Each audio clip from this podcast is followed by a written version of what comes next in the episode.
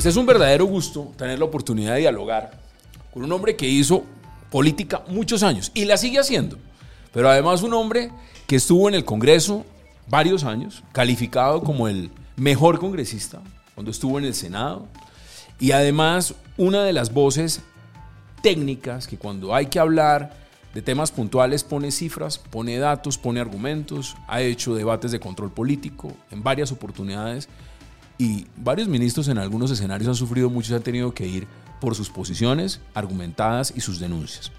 Ex senador Jorge Enrique Robledo, qué placer que esté con nosotros en Revista Alternativa. Hassan, mil gracias por la, por la hospitalidad. Para mí es muy grato estar con ustedes, en general con los medios de comunicación.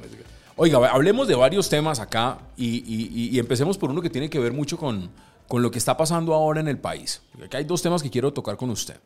Uno que usted conoce muy bien y es los anuncios que usted que ha estado haciendo y que son referentes a, a, lo que viene en la campaña política.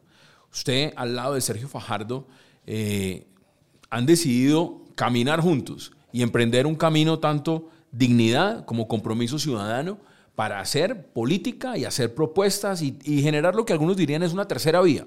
¿Cómo? Cuéntenos al respecto. Pues a ver, hace un ratico, Hassan, terminamos la rueda de prensa que hicimos.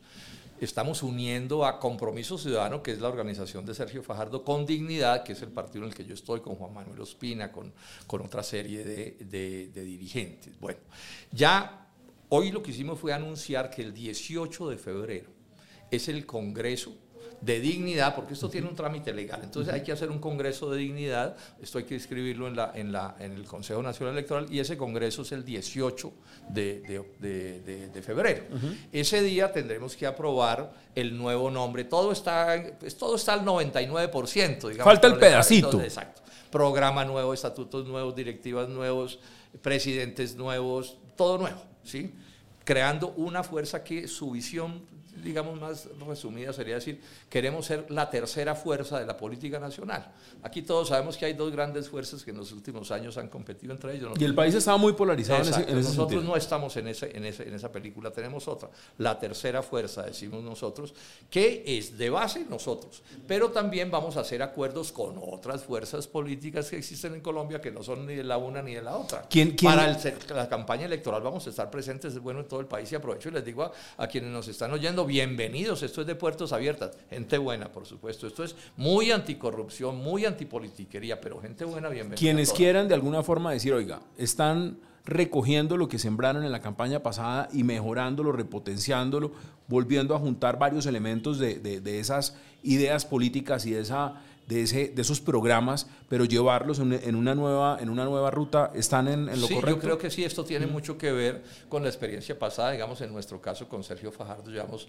varios años y quedaron unas amistades de esas, de, esas elecciones pasadas que yo espero que se expresen hacia, hacia el futuro, más todas las cosas nuevas que puedan, que puedan llegar. Entonces, bueno, bienvenidos todos. Bueno, empieza una campaña política dura, porque además hay alcaldes terminan su periodo, empiezan gobernaciones también que terminan su periodo y por supuesto la gran apuesta es tener presencia territorial.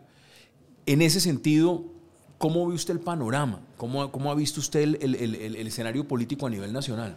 Pues a ver, el primer intento que van a hacer quienes lo han hecho y han tenido éxito en eso, que son esas dos grandes fuerzas, ¿sí? llamémosla con nombre propio, el uribismo y, el, y el petrismo, pues van a intentar volver a polarizar el país para que sean ellos y entre ellos solamente. ¿sí? Pero también es verdad que crece una corriente muy grande de, personas, digamos, arrepentidos o que cambiaron sus puntos de vista o cualquier, cualquier cosa. En el caso de Petro, los arrepentidos están disparados. ¿Usted sí cree que, está, que, pues hay, que, hay, mucho arrepentido del cambio pues histórico? Sigue siendo una fuerza importante, yo no lo voy a negar, además tiene toda la mermelada del gobierno nacional, que no es poca cosa. Pues mire que están, terminaron hasta los conservadores allá. Y los socios que se consiguió, pues, digamos, que saben de esas cosas. Pero la verdad es que hay, crece el arrepentimiento, eso es un hecho, o el descontento. También, digamos, que hace, en la elección pasada, pues la mitad de los colombianos no votaron por nadie, eso es es, es, un, hecho, un hecho cierto. Entonces ahí hay una cantera muy grande que nosotros pensamos que vamos a poder agrupar en torno a este proyecto. Mire, hace, hace unos días salió un informe muy, muy interesante de la consultora Edelman, donde hablaba de, la polarización en el mundo. Y, y un dato que, que, que, en el caso suyo puede ser muy interesante conocer su, su opinión, ahora que habla del petrismo y el uribismo, y, donde hay mucha polarización. Colombia ocupa el segundo lugar entre los países más polarizados del mundo. Y, es, y, eso, por supuesto, genera unas tensiones y unas dinámicas terribles. Y hay un montón de ciudadanos que realmente están buscando es otras opciones y, y están buscando otras ideas, están buscando otras propuestas. Eh, eso, eso va muy en la línea de lo que usted y Sergio Fajardo están, están buscando. Exacto, y además hay una cosa que es interesante, en, en, parte la polarización de aquí es tan dura porque ha estado mezclada 60 años con sangre y con violencia y con secuestros y asesinatos. O sea, nada polariza más que, que, que, ese tipo de situaciones. Entonces, esa es también una realidad que está allí, pero también es una realidad en la que nosotros podemos pararnos con la frente en alto ante el país. Oiga, pero cuénteme, cuénteme, cuénteme línea, línea de principios. ¿Qué, ¿Qué, qué, van a defender ustedes o, cuáles son líneas donde ustedes dicen, mire, estas son, estos son pilares nuestros? Bueno, una cosa clarísima, anticorrupción y antamales conductas en política. Eso para nosotros es un principio. Yo no creo que nadie que tenga, que actúa, haga política una lógica corrupta puede gobernar bien. Eso es incompatible. Ese cuento, no, es que es corrupto, pero gobierna bien, eso no se puede, ¿cierto? Bueno, ese es un punto. Mencionemos otras cosas que son para nosotros muy, muy sentidas.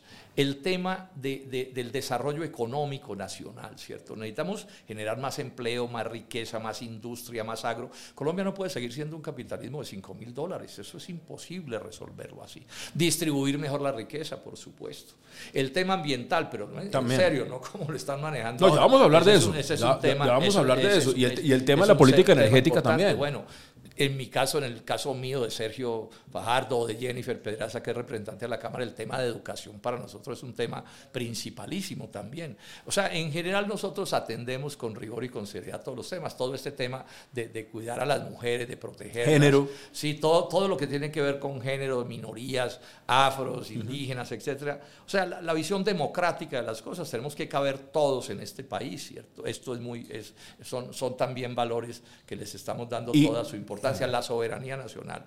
O sea, el mundo está cada vez más comunicado, pero uno se tiene que comunicar con el mundo sin olvidarse que en las economías de mercado, si usted no se cuida, se lo tragan sin sangolotearlo. Entonces, bueno, tenemos que mirar, bueno, cómo vamos a hacer las cosas para que a nosotros nos vaya bien en este mundo en el que estamos. Y en, el tema, ya pensando en una, en una futura campaña presidencial, pues evidentemente acabamos de terminar en una, un gobierno que está en este momento empezando en la primera etapa, pero claramente ahí su nombre y el de Fajardo estarán también en, en, esa línea. No, inclusive los tienen bailando desde, desde ya.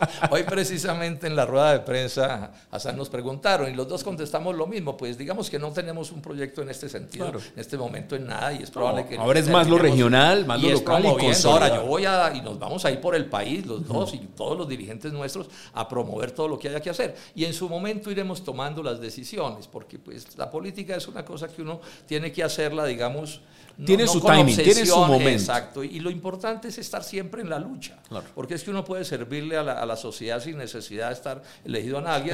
cuando Robledo se salga del Senado se murió, pues ahí sigo. ¿y, no, le hecho, ¿No le hecho falta al Congreso? Pues digamos que en cierto sentido sí, porque mi situación cuál es ahora. Entonces, ahora estoy trabajando de pronto más duro que antes, pero solo que ya no me pagan ni tengo UTL.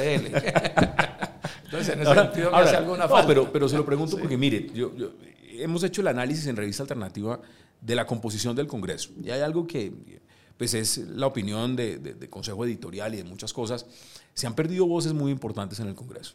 Han llegado muchos influenciadores, mucha gente nueva, y con esto no quiero decir que, que, sean nuevos, no quiere decir que no estén preparados. Hay gente muy preparada, hay gente con unas grandes convicciones, pero también ha llegado unas personas más como buscando reconocimiento, buscando visibilidad, y, y, y, estar en el Congreso no es fácil. Usted pasó mucho tiempo en el Congreso y lo midieron en el Congreso y lo calificaron siempre muy bien en el Congreso. Hay una cosa que les, que les, les, doy opinión a la gente nueva que ha llegado, en particular a los jóvenes.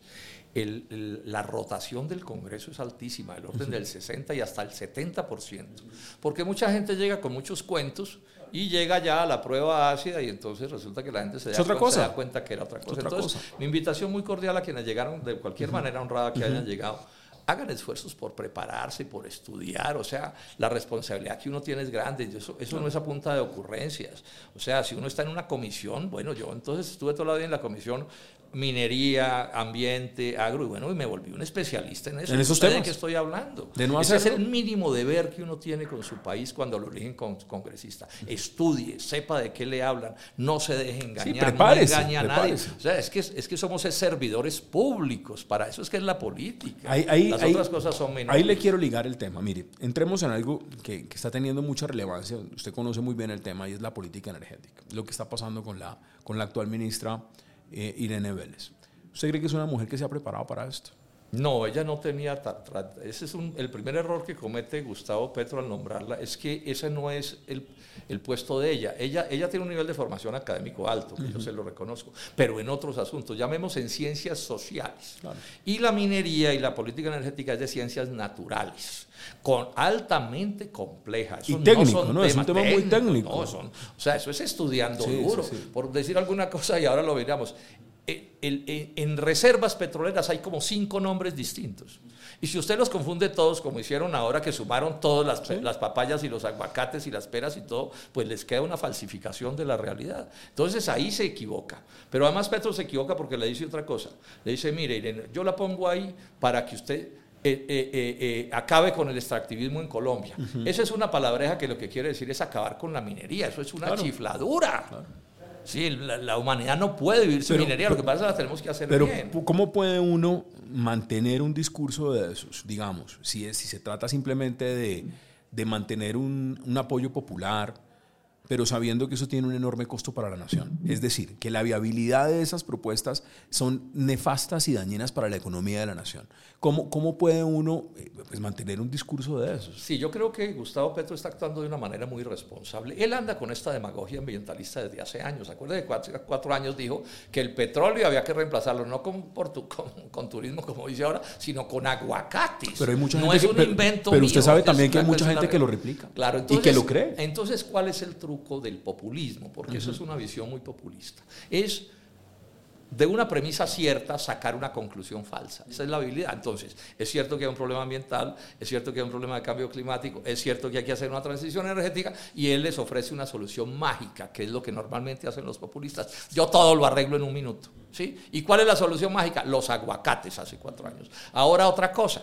Sí, entonces, o falsificar las cifras o, o tergiversarlas. pero eso, es, muy equivocado. Eso de falsificar las firmas, incluso de que algunos funcionarios digan, mire, es que yo no firmé ese documento, yo no sé por qué aparezco ahí. Estoy seguro que usted estuviera en el Congreso, hace rato hubiera convocado, hubiera llamado inmediatamente para hacer un debate de control Yo he político. planteado con toda claridad que, que doña Irene debe renunciar al cargo. ¿Y usted O cree- o pero usted cree debe realmente- pedir la renuncia a Gustavo Pero, Petro, pero no usted, cree, usted cree, conociendo la, la- la dinámica de la política, que esa carta está sobre la mesa. Si se atrincheran es peor, porque este va a ser un desgaste de no sé cuánto tiempo y está garrafalmente equivocado. Estamos haciendo un ridículo mundial. Pero yo le doy este dato, Hassan, mire.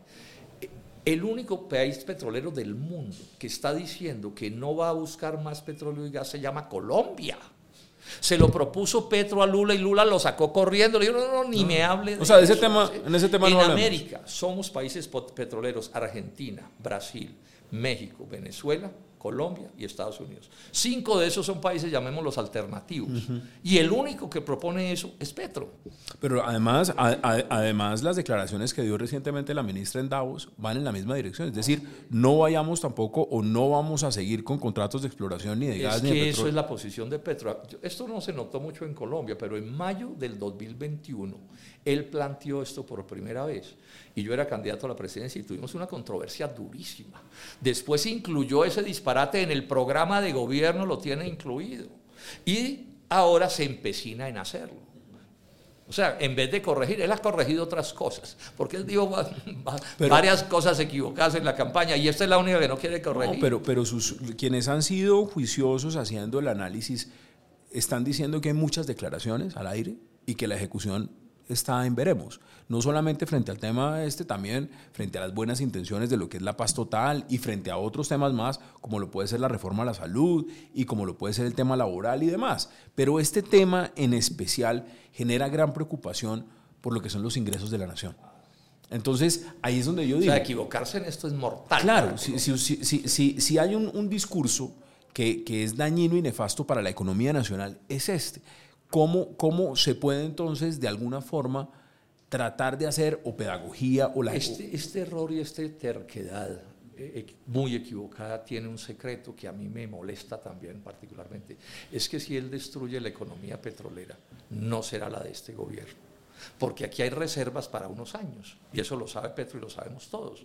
Aquí lo que estamos discutiendo es si va a haber reservas para los otros gobiernos. Entonces, para él es muy cómodo asumir la irresponsabilidad de tirarse las cosas de los demás, cosa que por supuesto es el colmo. El primer deber de un presidente es bregar a dejar un país mejor hacia el futuro. Pero usted no siente también que las aspiraciones, digamos, del, del cambio histórico y del propio Gustavo Petro es sostener por lo menos la, el modelo o, las ideas o los planteamientos del cambio histórico en el tiempo también. Es decir, que terminaría perjudicando es al país si ellos deciden aspirar nuevamente a la presidencia, como seguramente lo harán en cuatro años. o sea, ese tipo de demagogias son contradictorias porque dan ganancias, entre comillas, pero también producen pérdidas el, que Tema, el tema de Venezuela, ¿usted cómo lo siente en ese caso? Es decir, que se trate de generar esta incertidumbre, esta, esta situación compleja en los mercados, en, en, en las compañías que de alguna forma dicen, mire, ¿Para qué invertir en Colombia si lo que se está percibiendo es que de pronto hay un riesgo en la seguridad jurídica? Es decir, un día dicen una cosa, otro día dicen otra. Un día vamos a tener contratos, otro día no. Mientras que con Venezuela se avanza en ese tema de gas, de hidrocarburos, como si estuviéramos buscando un aliado allá. ¿Usted cree que eso está pasando? Sí, es que son muchas las cosas, pero digamos, esto es lo, primero que quiero tomar. El daño menor que esto hace, hace muchos daños este disparate petrolero, es la incertidumbre que crea la duda que crea. O sea, yo soy, quiero montar un negocio en Colombia y miro eso y digo, bueno, pero, pero, pero ¿cómo? No, pues el, pues presidente Ecopetrol dice una cosa en, el, en, un, foro en Davos y en el siguiente foro, en el mismo Davos, la ministra dice otra. Dice lo contrario, dice Petro sale y respalda a la ministra. Entonces, eso es un error gravísimo. Inclusive hay cosas que han dicho dos veces, están buscando negocios con Venezuela para importar el gas de Venezuela. Eso es una locura. Pero, o sea, si usted no tiene gas, usted lo importa, pero que usted renuncia a producir el gas para importarlo, esas son palabras, esas son palabras mayores. Ahora, yo... Yo creo que el, el, gobierno anterior, Iván Duque, se equivocó en materia grave cuando destruyó las relaciones con Venezuela. Yo creo que hay que reconstruirlas, pero hay que reconstruirlas bien. O sea, siempre somos nosotros los colombianos los que defendemos lo nuestro. En función a otros temas, pero no en el tema, digamos, de una dependencia sobre hidrocarburos o de gas. No, o sea, yo insisto, si uno no tiene un producto y otro país lo tiene, Hassan, pues lo traemos de ese país. Pero cuando usted tiene una posibilidad, usted tiene que jugársela toda, porque es que el problema más difícil en el mundo es, es producir. O sea, es ahí donde está el problema. Los países que se desarrollan son los que producen. ¿Cuál es nuestra tragedia? Un capitalismo de 5 mil dólares. El de los gringos es de 60 mil. ¿Sí? ¿Por qué? Porque producen y producen y producen. Entonces, uno todo lo que pueda producir lo tiene que producir. Ahora, si no puede, lo trae. Entonces, es, muy irresponsable, muy absurdo lo que están haciendo. La última vez que hablamos, usted siempre fue muy, muy puntual y también crítico cuando, eh, no, no solo frente a este gobierno, sino frente a gobiernos anteriores. ¿Qué siente usted que está pasando en esta primera etapa del, del, gobierno? Yo tengo una preocupación grande con Gustavo Petro. digamos que él gana como el cambio, y la gente estaba mamada, como se dice, y bueno, votó cambio, listo. Pero entonces la discusión es cuál es el cambio.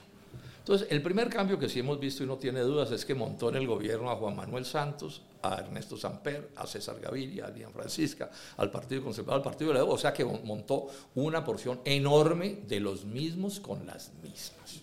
Entonces ya ahí cuando uno dice, ese es el cambio, uno dice, bueno, pero no se nota muy difícil hacer el cambio así. Sí, o sea, eso, eso, el cambio no se hace con los mismos, pero bueno, se mete ahí.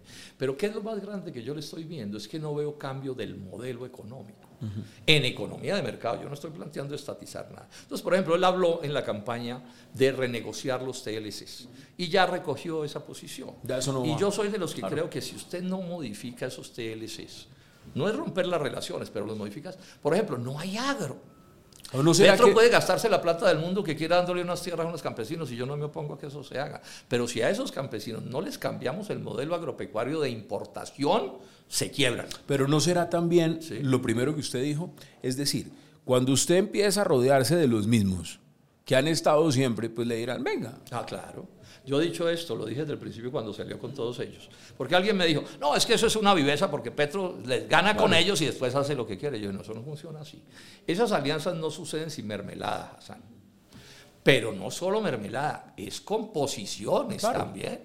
Ellos tienen sus puntos de vista. Hay, temas, que, va a tener que entregar y ceder. Porque además representan intereses. Entonces, Por, e, por, ejemplo, hubo, estuvimos al borde de ganar en la reforma tributaria, subirle un IVA a las importaciones para favorecer la industria nacional. ¿Y sabe quién se atravesó? Don César Gavira, claro, es que él es el dueño de la apertura. Sí, entonces él, él, eso no lo deja cambiar. Y si los liberales quieren estar en, la coalición, hay que ceder en ese punto. Ah, claro, si no, no están en la coalición. Y vamos a ver, por ejemplo, qué va a pasar con salud, hasta dónde van a ir y con los otros temas. Porque resulta que ellos, los socios de Petro. ¿Y ese, tema, ese, ese, tema a usted le preocupa, lo de la reforma a la salud? Es que tenemos un problema muy grande.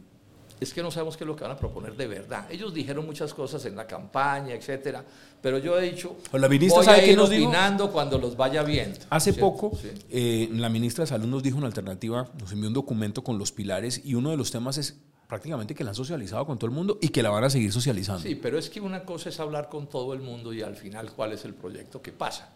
A mí me han llamado en estos días de muchos medios, ¿usted qué opina? Yo digo, hombre, yo opino cuando vea el proyecto. Claro. Sí, ayer, por ejemplo, Bantier en el tiempo una, una, información muy larga, ¿cierto? Yo la leí. Pero no es el cuidado, proyecto. Pero ese no es el proyecto. Es que el diablo está en los detalles. O sea, en un proyecto de ley, cambiar una coma por un punto cambia, Cambia el todo. sentido de una frase. Una palabra por otra cambia el sentido de todo. Y los poderes que se están moviendo son inmensos. Y son los socios de Petro en buena medida los poderes. Por ejemplo, Alejandro Gaviria, neoliberal, pues ¿cómo es? Convicto y confeso. ¿Sí? ¿Y usted? Seis años haciendo neoliberalismo en el, en, en el, en el, en el Ministerio de Salud. ¿Usted- usted cree Entonces, que- que... va a cambiar cosas de verdad, pues. Pero, pero, está en una, dudoso, ¿no? pero está en una posición muy incómoda. Bueno, Él mismo se metió ahí, ¿no? sí, claro. ¿Cómo- ahondemos un poquito en ese tema. Usted, usted tuvo la oportunidad de estar con Alejandro cuando estaban en, en la campaña presidencial con Alejandro Gaviria, por supuesto, y ahí tuvieron unos focos de tensión fuertes, claramente por razones ideológicas, de postura y demás. ¿Usted hubiera aceptado un ministerio en un gobierno donde fue tan crítico en, en un momento de campaña electoral? No, yo, yo no, yo hago política por convicciones. Entonces yo soy flexible, yo he hecho acuerdos y he trabajado con muchísima gente y el país lo, lo constata, pero tengo líneas rojas y tengo límites. Yo, por ejemplo, con este gobierno, bueno, no pude ni votar, ni votar por Petro porque mis convicciones no me dan para eso. A mí me cuesta trabajo entender a una, a una persona que ha sido uribista, santista y petrista, el doctor Gaviria, me Bueno, estoy pero- refiriendo. Ahí Entonces, entran varios. ahora- bueno, en esa Bueno, categoría ah, entran varios, ¿no? No, bueno, no, pero bueno, pero, pero vamos a ver qué termina pasando con este, pero los puede terminar uniendo la defensa del modelo económico, porque es que las cosas tienen sus pegantes. Es más, hay un chiste en el Congreso que es muy bueno y permítame yo lo cuento, Hassan. ¿Qué es un santista en ¿Qué el es? Senado? Un ex uribista. ¿Qué es un duquista? ¿Sí? Un ex santista. Que no resulte que ahora un petrista sea un ex duquista, ¿cierto? Porque Y- sería y ese- armar la película completa. y en parte ya está siendo y así. ese, y- y ese lo están contando en el Congreso, en el nuevo Congreso. Mire, para, para, para que redondeemos y finalicemos esta, esta conversación, pues evidentemente estamos en una etapa de inicio, de inicio de gobierno, todavía está, estamos en los primeros meses y hay mucho terreno por, por, por caminar y por seguir y por supuesto ustedes ahora, tanto con dignidad como con compromiso ciudadano, empiezan una etapa también nueva y una, una etapa que es política, que es el tema regional. ¿Qué está en juego en estas elecciones regionales? ¿Qué siente usted que está en juego? Algunos dicen, mire, el Congreso ya lo, el pacto histórico lo tiene cooptado, el Ejecutivo lo tiene cooptado, tiene gran, gran parte de, de poder también a la hora de decidir sobre temas Hay un fundamentales. misterio. ¿Qué va a pasar con las regionales? Hay un misterio. Es obvio que Petro va a hacer todo lo posible por desde la presidencia de la República con la coalición que tiene mayoritaria en el Congreso ganar todas las alcaldías. O sea, él debe tener el ojo puesto, no sé, a 700, 800 alcaldías. Yo no sé si eso pueda suceder, pero va a depender mucho de hasta dónde logra mantener sus acuerdos pues con, con Gaviria, con el Partido Conservador, con la U, etcétera, etcétera. Vamos a ver eso que va, que va, que va, que va a generar, pero seguramente eso es lo que él tiene en, en la, en la cabeza y tiene toda la mermelada del mundo para meterla en ese proyecto. Cuatro años en una presidencia puede ser poco tiempo para ejecutar una agenda de gobierno y unos planes a largo plazo. Gente que necesita más. ¿Y usted es optimista frente al, a cómo está el país hoy en día? No, el país está súper mal y se va a empeorar. Se va a empeorar porque, porque lo que yo le decía hace un momento, esto es un, cosa- un asunto de profundas convicciones. O aquí creamos más riqueza, más industria, más agro, más empleo, o no hay nada que hacer. Es que esto no es de magia. Si usted la riqueza que reparte son 6 mil dólares, pues no le puede ir tan bien como le va a un país que reparte 60 mil. Eso, eso no, eso no, eso no Oiga, no le Y yo no veo a Petro avanzando en ese terreno. Entonces yo creo que el país va a salir más más. Es más, yo lo estoy viendo cada vez más que su política y todos sus esfuerzos por conseguir plata son de una lógica asistencialista, que es muy buena para conseguir votos y para hacer clientelas. Y yo no digo que no haya que hacer asistencialismo, pero si usted hace asistencialismo y no crea producción, usted no, pues saca un país adelante. Entre otras cosas por esto, usted le da una plata a una señora bien pobre y usted puede aplaudir eso. Pero si esa plata se vuelve importaciones de comida gringa, esa plata no está operando como lo, de los, lo de los textileros, ¿cómo lo vio el decreto? Yo estoy de acuerdo con eso, es una propuesta mía. Y es, y es, y es, y es no hay país del mundo que se haya desarrollado que no haya puesto aranceles. Eso es demagogia de los neoliberales. Que es que eso es el diablo. Para todos los países del mundo los han tenido. Pero yo sí siento que se está cometiendo un error grave. Mm, que es que si no le pone ojo al contrabando... Ahí es donde está el problema. Exacto. Y yo no he visto que haya movido un dedo Petro en dos temas. Ni una palabra contra la corrupción, nada. Ni por demagogia, nada. Y no lo veo con una política anticontrabando. Entonces, si usted sube los aranceles a los productos. Y usted no controla el contrabando, un país lleno de contrabandistas que hacen contrabando con lavado de dinero, o sea, con dólares baratísimos, a usted no le funciona la medida de los aranceles, termina beneficiando a los contrabandistas. Ahora, la solución no es bajar los aranceles, pienso yo, la solución es controlar a los contrabandistas. Jorge Enrique Robledo, qué placer de verdad tenerlo acá en Revista Alternativa, que tengamos esta conversación y por supuesto invitado múltiples veces para que hablemos de muchos temas de país, de economía y sobre todo de lo que viene, porque ahora ustedes van a ser protagonistas de la campaña política con esta, esta alianza entre dignidad y compromiso ciudadano. Mil gracias. Hassan, a usted mil gracias y a todos sus televidentes mis saludos. Gracias.